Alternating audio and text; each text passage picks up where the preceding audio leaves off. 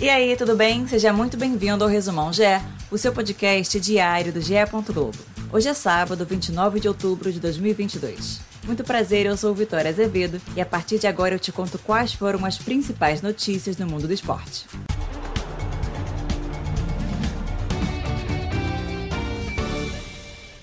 Mais uma noite histórica para o Palmeiras. O time feminino venceu o Boca Juniors por 4 a 1 no Equador e conquistou a primeira Libertadores da modalidade. Bia Zanerato, Poliana, Bianca Brasil e Ari Borges marcaram os gols da vitória. Em sua primeira participação na Libertadores, o time teve 100% de aproveitamento com 6 vitórias em 6 jogos. No total, foram 19 gols marcados e apenas 3 sofridos. Em 14 edições, é a 11 vez que a taça fica com uma equipe brasileira. O Palmeiras entrou para a história junto com o Corinthians, São José, Ferroviária e Santos. As campeãs da Libertadores têm pela frente ainda o Campeonato Paulista. No G4, o Palmeiras entra em campo novamente na próxima quinta-feira contra o Taubaté, fora de casa. Na Série B, o Ituano venceu o Londrina por 2 a 0 no Paraná e fica a uma vitória de conseguir o acesso para a elite do futebol brasileiro. Os dois gols foram marcados pelo atacante Ailon aos 27 do primeiro tempo e aos 7 do segundo.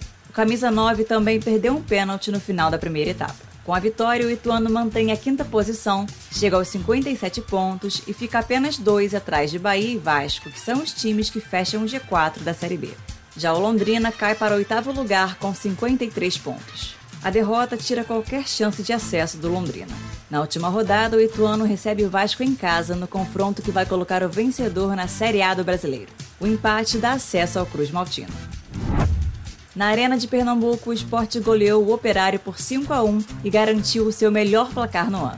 Wagner Love marcou três gols e Fabinho foi o autor de dois. Giovanni Pavani descontou para o Operário. Mesmo com a vitória, as chances de acesso do time pernambucano são baixas. Com 56 pontos, o rubro-negro já não pode passar o Vasco, terceiro com 59, nem o Ituano, quinto com 57, que se enfrentam na última rodada.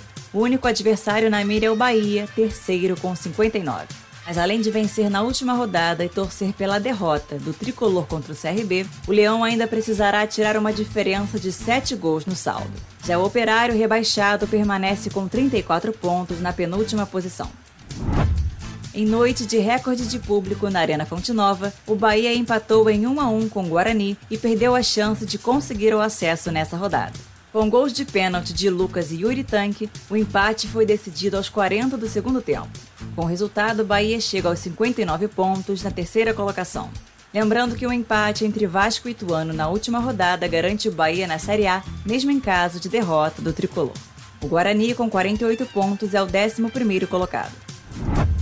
Em partida decisiva pela fuga do rebaixamento, o Tombense empatou com o Grêmio por 2 a 2 no estádio Soares de Azevedo.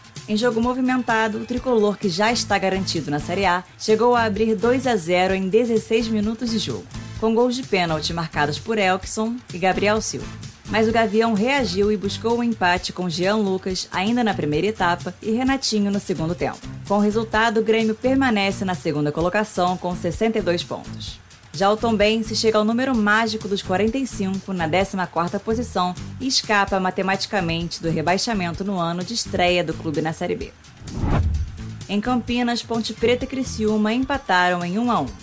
Os dois gols saíram no final do primeiro tempo. Luca de pênalti abriu o placar para Macaca aos 48 minutos, mas Igor igualou na saída de bola. Com o resultado, a Ponte não conseguiu encerrar o jejum de vitórias. O time ocupa a 12 colocação com 46 pontos e está a 6 jogos sem ganhar. Já o Criciúma, em nono lugar, soma 53 pontos. Agora fique ligado na Agenda GE. Os horários aqui são de Brasília. Uma e meia da tarde, o Sport TV 2 exibe as finais de futebol. Às sete da noite, o canal transmite Minas e Guarulhos pela Superliga Masculina. Às sete e meia, você acompanha Goiás e Corinthians pelo Brasileirão no Premier. Às 9h30, o Sport TV 2 transmite Blumenau e SESI pela Superliga Masculina. Você já ouviu os novos podcasts do GE? O Partiu Qatar traz histórias, curiosidades e o caminho de cada seleção rumo à Copa do Mundo. Toda quarta e sexta, uma seleção diferente, como num álbum de figurinhas, até completar as 32. E o É Campeão mostra a trajetória do título de grandes clubes brasileiros que fazem aniversário redondo neste ano de 2022. Os dois primeiros episódios já estão no ar e contam na voz de Luiz Roberto e com relatos de quem participou da campanha os títulos brasileiros de 92 do Flamengo e da Copa do Brasil de 97 do Grêmio. Esses e mais de 40 podcasts estão em ge.globo/podcasts, no Globoplay e nas principais plataformas de áudio. Eu sou Vitória Azevedo e me despeço por aqui. Voltamos neste domingo. Um abraço e tchau, tchau!